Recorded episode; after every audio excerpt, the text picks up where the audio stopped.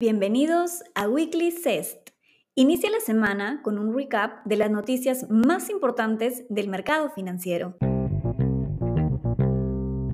Hoy es lunes 30 de enero del 2023 y las noticias principales en el mundo son más crecimiento, menos recesión.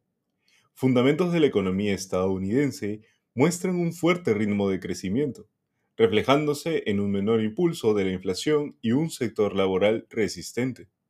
Por otro lado, el rendimiento de los bonos del Tesoro ha subido debido a la especulación de un menor ritmo de las subidas de tasas en los últimos meses. Que Estados Unidos tenga las tasas más bajas, a la larga beneficiarían al mercado de la renta fija por mejores rendimientos, y al oro, ya que reduce el costo de mantener el activo. Para la siguiente semana, tendremos los resultados corporativos de las grandes tecnológicas FANG, así como el dato de la inflación. Si estos resultados son dentro de lo estimado por los analistas, podríamos tener una gran probabilidad de tener buenos resultados para el mercado bursátil. Europa crece y Rusia sigue en las nubes.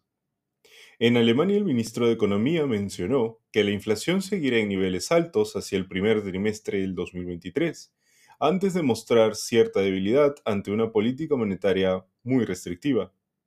Asimismo, mencionó que el país germano podría caer en la recesión técnica teniendo en cuenta las perspectivas de crecimiento para el 2023.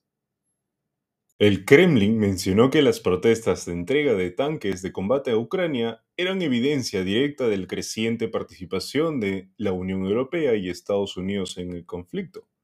Asimismo, Ucrania declaró haber eliminado alrededor de 20 misiles rusos en su espacio aéreo sin daños colaterales. Para China, la luna trajo un buen inicio de año. Luego de la festividad lunar, China presenta buenos resultados en sus mercados.